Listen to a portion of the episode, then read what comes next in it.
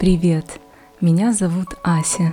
Это подкаст «Видеть и верить», который посвящен местам для молитвы, созданным художниками 20 и 21 века.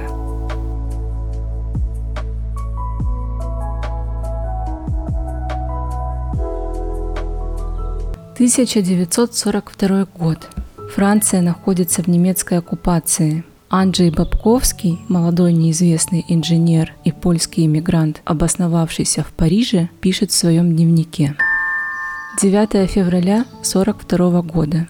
12 градусов мороза. Люди успокаивают друг друга, рассказывая анекдот по слухам прямо из Берлина. Оптимист говорит, мы точно проиграем войну, а пессимист, да, но когда? Кроме того, по-прежнему нечего есть. Французские фермеры хранят все овощи в земле. Теперь, когда земля замерзла, их не вырыть. Парей, морковь, свекла торчат в грунте на полях, выставив замерзшие верхушки, и ничего нельзя выкопать. Все поставки в Париж прекратились. Вместо них выдают аптечные порции фасоли и гороха, которых хватает на один обед. Нас выручает картошка. 10 апреля 1942 года. Я не могу. Жена Толстого обладала поистине железным здоровьем. Семь раз переписывала то, что я не могу прочитать ни одного раза. «Война и мир» – безусловно, прекрасное произведение. Но я не могу. Размышляя в одном месте «Войны и мира» о причинах войны, Толстой приходит к выводу, может быть, очень восточному, но, вероятно, самому верному – он говорит, что война должна была начаться, потому что она похожа на зрелое яблоко, которое в определенный момент падает на землю. Ботаник считает, что оно должно было упасть, потому что созрело, что падение произошло в результате высыхания черешка. Физик скажет, что это падение было вызвано с одной стороны земным притяжением, а с другой стороны колебанием веток под воздействием ветра. Кто-нибудь скажет, что это желающий полакомиться мальчик сбил его камнем, и все будут правы. Но в конце концов яблоко упало, потому что должно было упасть независимо от внешних причин, которых могут быть тысячи, и каждая из которых, безусловно, способствовала падению, но в целом не была его причиной, ибо на факт падения повлияло все, повлияло созревание и неизбежное следствие этого, в принципе, неуловимого процесса. Когда я думаю о войне, у меня складывается впечатление, что главной причиной был ненасытный и глупый, недоразвитый мальчик Гитлер, сбивший яблоко камнем. Созревание созреванием, неуловимые процессы и так далее, но личное решение, решение одного человека сыграло главную роль. Может, даже в большей степени, чем в случае с Наполеоном – в этом же 1942 году 21-летняя медсестра Моника Буржуа, дочь солдата, старший ребенок в строгой и глубоко консервативной французской семье, устраивается ночной сиделкой у 72-летнего Матисса. В 1940 году у него обнаружили рак желудка и сделали в Лионе две сложные операции. На долгое время Матис оказался прикован к постели и творил на своей вилле мечта в Вансе. Мы вошли в одну комнату, затем в другую, описывала Франсуаза Жило свой первый визит на виллу вместе с Пикассо. Все ставни были закрыты, все тонуло во мраке. Только когда глаза понемногу привыкли к темноте, предметы начали выступать из тени. В одной комнате через ажурную арабскую ширму слабо пробивался свет, в другой парили белые голуби. Моника не только сиделка Матисса, также она его ученица. Живопись давно вызывала у нее интерес, и ей нравилось то, как Матисс работает с цветом. Солидарен с ней в этом смысле был и Пикассо. «У Матисса замечательные легкие», — говорил Пикассо. На его полотнах три цвета, наложенные близко к друг другу, скажем, зеленый, лиловый и бирюзовый, создают еще один цвет, который можно назвать основным. Это и есть язык цвета.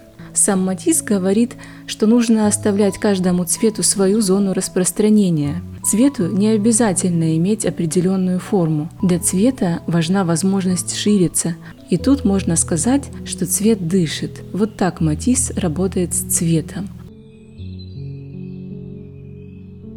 Моника ухаживает за Матисом, помогая встать на ноги, а он учит ее рисовать и как только находит в себе силы вернуться к работе, просит ему позировать. Моника застенчива, кто тебе сказал, что ты уродина? То, что я вижу, это общий объем, выразительность, лоб, похожий на башню, великолепную массу волос, выразительный взгляд. Главное – ощущение того, что ты живая, в тебе нет ничего холодного. Матис одевает Монику в тонкое шифоновое платье без рукавов с глубоким вырезом и пишет ее легкими и быстрыми мазками. Так получается полотно Моника в сером платье. Моника описывает свои отношения с Матисом как дружбу, настоящий оазис покоя. Матис же называет их цветочным флиртом, сравнивая с тем, как два человека бросают друг в друга лепестки роз. В 1944 году, тяжело переболев туберкулезом, Моника решает постричься в монахини. Матис не сразу принимает ее решение. Несмотря на то, что он расстроен, в день принятия монашеских обетов присылает ей цветы с письмом.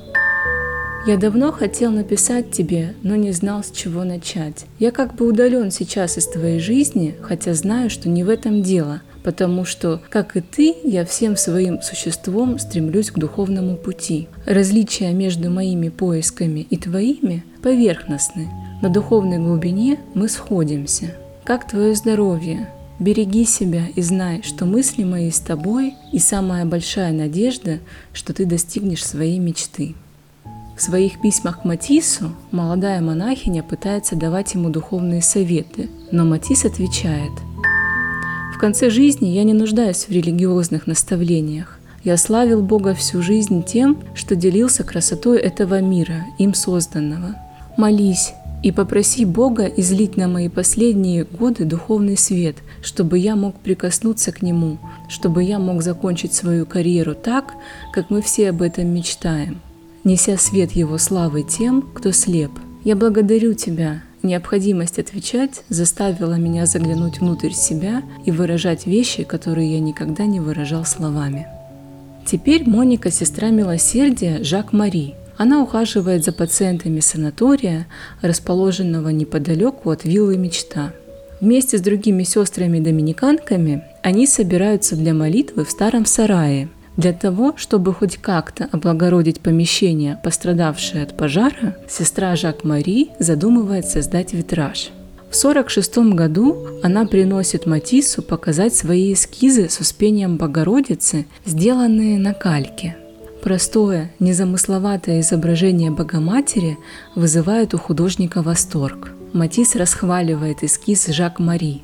Он проявляет интерес к проекту часовни, о котором рассказывает ему ученица. Так он решает заняться оформлением капеллы сам. Тем временем молодой монах-доминиканец, брат Рейсигье, восстанавливающий здоровье Ванси, посещает монастырь, где служит Жак-Мари и интересуются у монахинь местами, которые было бы интересно посмотреть. Конечно, они сразу рассказывают ему о вилле Матисса. Попасть к Матису сложно. Лидия охраняет его словно цербер, но Рейсиге представляется архитектурным консультантом и так и попадает на виллу «Мечта». Брату Луи Бертрану Рейсиге 27. Скромный идеалист, молодой выпускник философского факультета Сорбонны, он никогда не видел прежде работ Матисса, однако был поклонником Ле Корбюзье. Подобно другим посетителям виллы «Мечта», Рейсигье был потрясен самим домом и магнетической личностью его хозяина. Сказать по правде, читать молитвы в вашей мастерской удобнее, чем во многих церквях, признается ему Ресигье и после их первой встречи уже готов набросок всей будущей капеллы. Художник собирается установить керамическое панно на стене напротив окон, чтобы на глазурированной плитке отражался цветной свет мерцающих витражей. Рейсигье скептически относится к этой идее, но Матис не преклонен. Он считает капеллу самым грандиозным из своих проектов и клянется сделать то, что задумал, даже если все будут считать его предложения неосуществимыми. Капелла становится все менее готической и все более матисовской. Вернувшись в июне в Париж, Матис встречается с доминиканским священником отцом Кутерье, реформатором религиозного искусства. Религиозное искусство – особый вид искусства, на который всегда сильно влияют требования и вкусы заказчика – католической церкви. Без разрешения священника, который обычно опирается на указания Ватикана и епископальных комиссий, ни одно произведение искусства в церкви оказаться не может.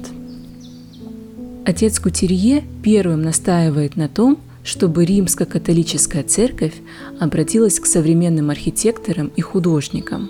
Свою позицию он аргументирует емко. Лучше гений без веры, чем верующий без таланта. Из интервью отца Кутерье от 1947 года. Мы очень хорошо знали, что некоторые из этих художников не были строго практикующими христианами что некоторых отделяли от нас серьезные расхождения как политического, так и интеллектуального порядка. Доверяясь провидению, мы сказали себе, что великий художник – это всегда великое духовное существо, каждый в своей собственной манере. Искусство в нашем обществе живет и здравствует. Христианская вера должна постичь эту жизнь, она может даже трансформировать ее – Конечно, у нас есть определенная любовь к прошлому, но опять же, это скорее любовь археолога, хранителя реликвий и музейного работника. Великие течения живого искусства стали совершенно чужды жизни церкви, что очевидно подразумевает то суровое следствие, что церковное искусство больше не является живым искусством. Именно благодаря активной деятельности отца Кутерье во Франции возникают целые церковные ансамбли, полностью оформленные современными художниками. Это время ожесточенной борьбы за введение современного искусства в католические храмы между представителями консервативных церковных кругов и доминиканцами, которые выражают настроение прогрессивной части духовенства – за несколько недель отец Кутерье добивается одобрения проекта капеллы во всех церковных инстанциях. Матис тем временем пытается заинтересовать своей книгой о будущей капелле французские издательства, чтобы пустить средства от ее продажи на финансирование строительства. Сестра Жак-Мари выступает в роли дипломата. Внутри церкви было огромное сопротивление, особенно со стороны самих монахинь. Сестры были потрясены тем, что современный художник, писавший обнаженную натуру, будет проектировать их часовню. Строительством капеллы занимается архитектор Луи Милон де Пейон под руководством знаменитого Агюста Перре.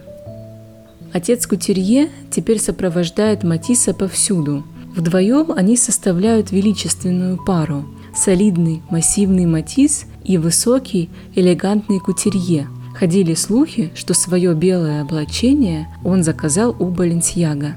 Но при этом Кутерье – воплощение истинного аскета – не случайно Матис просит его позировать для фигуры святого Доминика. Французы не верят своим глазам.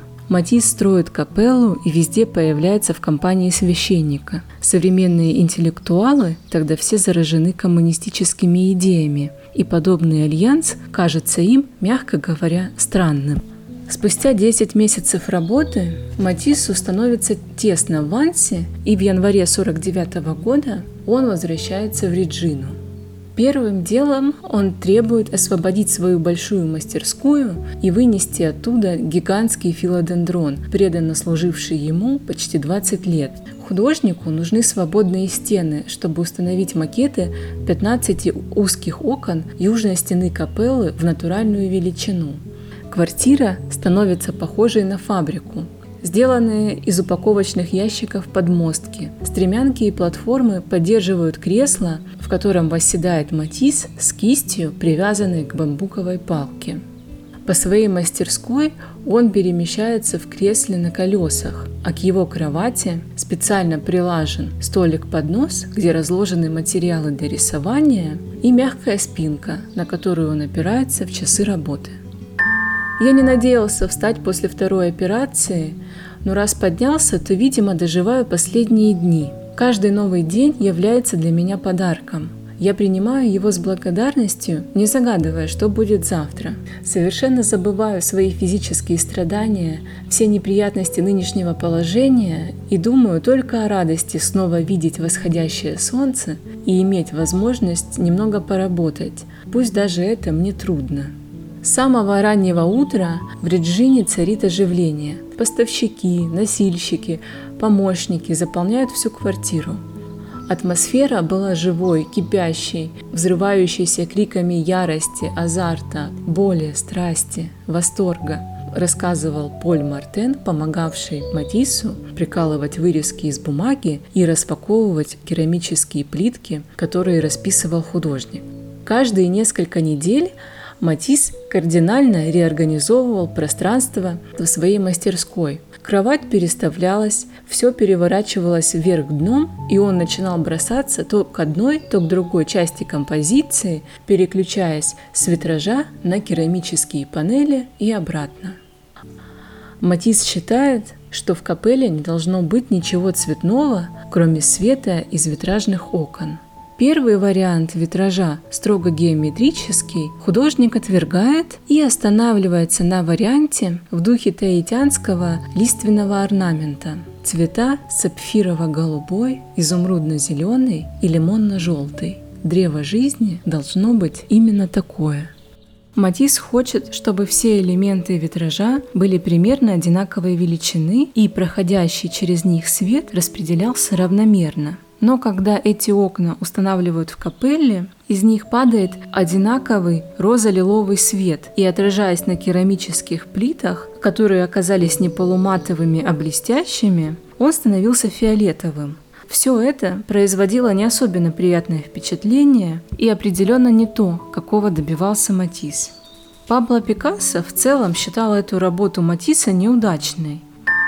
Если капелла замышлялась черно-белой, там никакого цвета не было нужно, разве что пятно, но красного или какого-либо другого резкого цвета, но не этого розовато-лилового. Из-за него капелла напоминает ванную. Ты спятил, взявшись сделать капеллу для этих людей? Веришь ли ты во всю эту ерунду или нет? Если нет, стоит ли делать что-то ради идеи, в которую не веришь?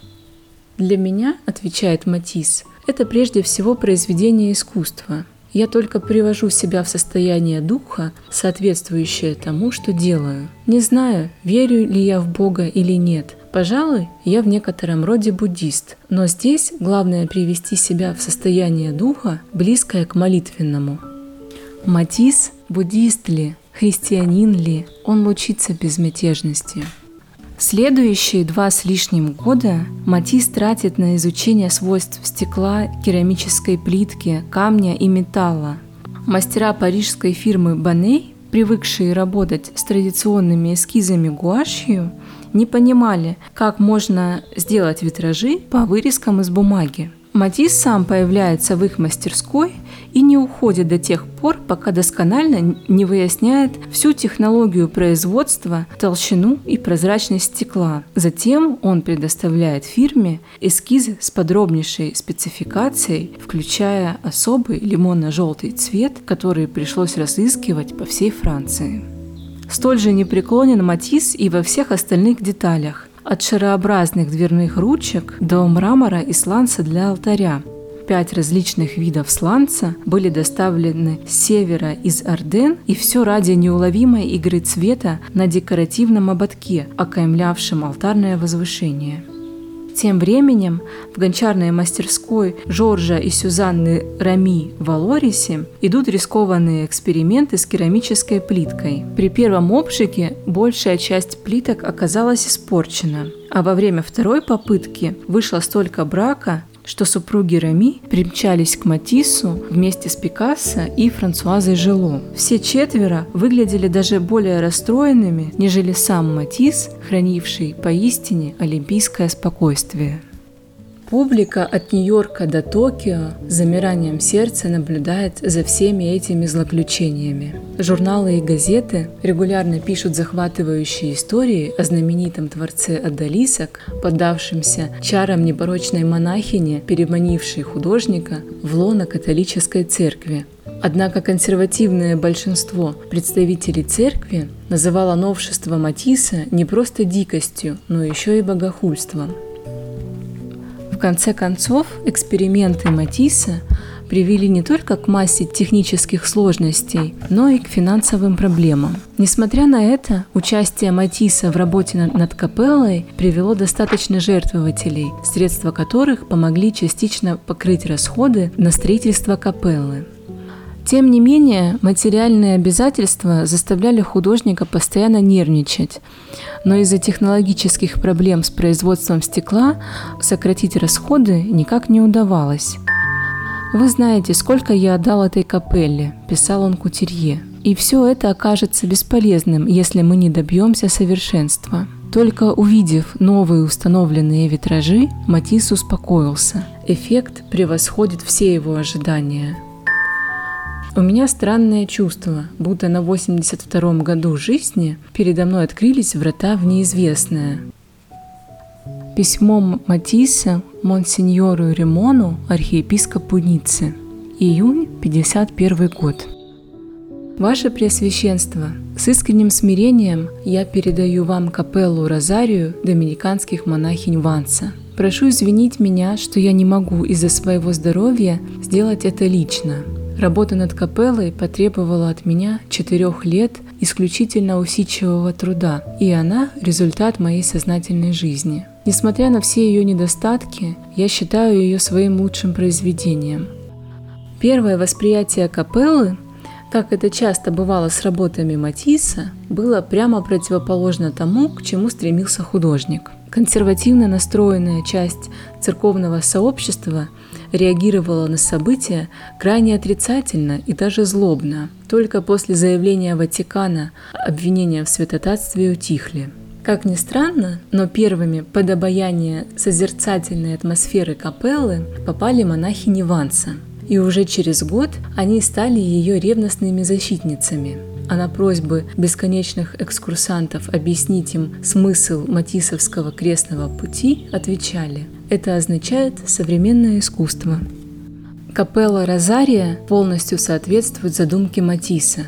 Ее внешние формы лаконичны, почти плоская крыша из белой и синей цвета Девы Марии черепицы увенчана 13-метровым кованым крестом, таким тонким, словно он вычерчен в небе. Коротко подстриженный гасон завершает всю колористическую гамму а-ля Матисс. Жемчужно-серый, слоновая кость, зеленый веронез, оранжевый. Здесь все служит единому творческому замыслу создать пространство спокойствия. Матисс создал для капеллы витражи и росписи, спроектировал минималистичный алтарь, а также ризы священников – Центральная концепция интерьера построена вокруг нескольких крупномасштабных рисунков. На белых стенах Матисс размещает три фрески, просто нарисованные черной энергичной линией на плитках из белого фаянса. Святой Доминик, Богородица с младенцем на севере и Крестный путь на востоке. Главной задачей Матисса в капелле был поиск гармонии между стеной, насыщенной светом и цветом, со сплошной стеной, покрытой черными рисунками на белом фоне.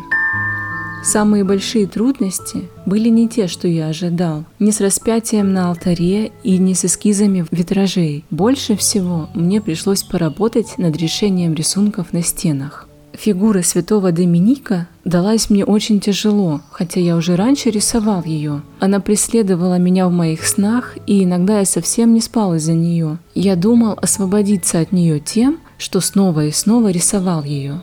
Святого Доминика высотой около пяти метров Матисс изображает прижимающим к груди Святое Писание. Лицо святого, так же как и лица святых на других панно, представляет собой овал, обведенный контуром, словно вмещающий в себя бесконечность.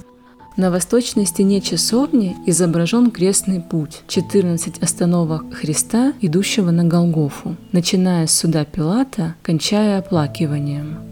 Движение фигур на панно происходит от нижнего левого угла направо, затем поворачивает налево и наверху снова направо, благодаря чему поверхность оказывается равномерно заполненной изображениями этих сцен панно с изображениями святого Доминика и Девы Марии с младенцем одинаковы по своему умиротворенному спокойствию, а крестный путь совершенно иной по настроению. Он неистов – Задумав сначала это панно в том же роде, что и первых два, художник изобразил процессию последовательно расположенными сценами. Но захваченный глубокой драмой этого сюжета, он меняет порядок своей композиции, которая становится действительно хаотичной. Из воспоминаний сестры Жак. Я видела все эскизы, они были прекрасны. И я подумала, что сестры не примут таких рисунков – меня смущала эта крайняя простота, одни линии и больше ничего. Но потом я подумала, что может быть такая детская картина и сможет тронуть сердца. Фигуры святых на пано, достигнув в своем изображении чистоты знака, оживают благодаря свету от витражей. Стекла витражей бросают какой-то неземной фиолетовый цвет на глазурированные белые плиты, и кажется, что святые не нарисованы на стене, а они словно парят в пространстве, наполненным неким вещественным светом. Матис из письма Рувейру. Керамические панно капеллы Ванса вызвали такое удивление, что я хочу попытаться объяснить. Эти панно составлены из больших плиток обожженной глины, покрытых белой глазурью с нанесенным на них черным рисунком, таким тонким, что изразцы остаются совсем светлыми. В сочетании черного с белым преобладает белый, такой яркости, что он уравновешивает противоположную стену с витражами от потолка до потолка. В витражах отображены в разных вариантах формы растения, характерного для данной местности. Витражи составлены из стекол трех определенных цветов. Желтый цвет сделан самым матовым, и поэтому он только пропускает свет, но не прозрачен, тогда как зеленый и синий прозрачны и просвечивают насквозь. Когда, находясь в капелле, видишь сквозь витражи человека, проходящего по саду на расстоянии всего одного метра, то кажется, что он находится в другом мире. Я считаю бесспорной духовную выразительность красок витражей и только затем и пишу о них, чтобы показать разницу между стенами капеллы, которые декорированы по-разному, но своей противоположностью поддерживают друг друга. От левой стены, полной солнечного света, мы переходим направо, к стене из разцов. Она предстает перед нами, словно большая раскрытая книга. Именно в керамических панно заключается духовный смысл и значение здания. Несмотря на внешне скромный вид, они очень важны, потому что вносят конкретность в созерцательное настроение, какое должно быть у вас в капелле.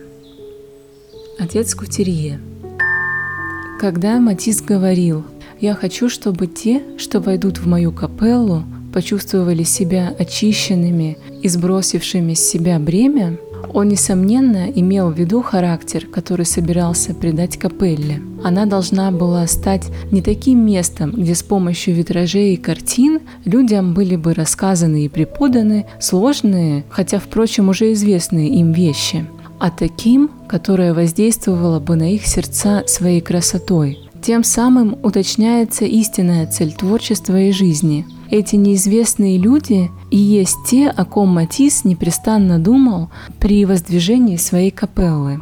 Например, это пожилая посетительница капеллы, сказавшая «Гораздо лучше, когда у Святой Девы нет лица, тогда каждый может увидеть ее такой, какой хочет» из беседы Матисса с критиком Жоржем Шарбанье. Шарбанье. Когда вы создаете капеллу, когда вы ее декорируете, вы знаете, что в нее придут люди, увидят роспись, украшения, что они будут находиться в этом окружении и сами придут в соответствующее настроение. Какие чувства вы стараетесь передать им? Чувствуете ли вы какую-то ответственность перед ними? Матис. Я хочу, чтобы приходящие в капеллу испытали чувство облегчения и освобождения, даже если они неверующие. Я хочу, чтобы их дух стал возвышеннее, мысли светлее, чувства легче. Капелла приносит облегчение, и для этого не нужно биться головой о землю. Спасибо, что дослушали эту историю до конца.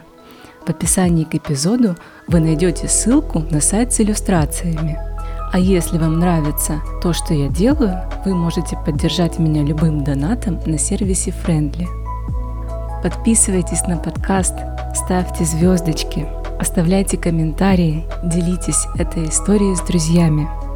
Увидимся с вами через одну субботу, а пока будем верить и увидим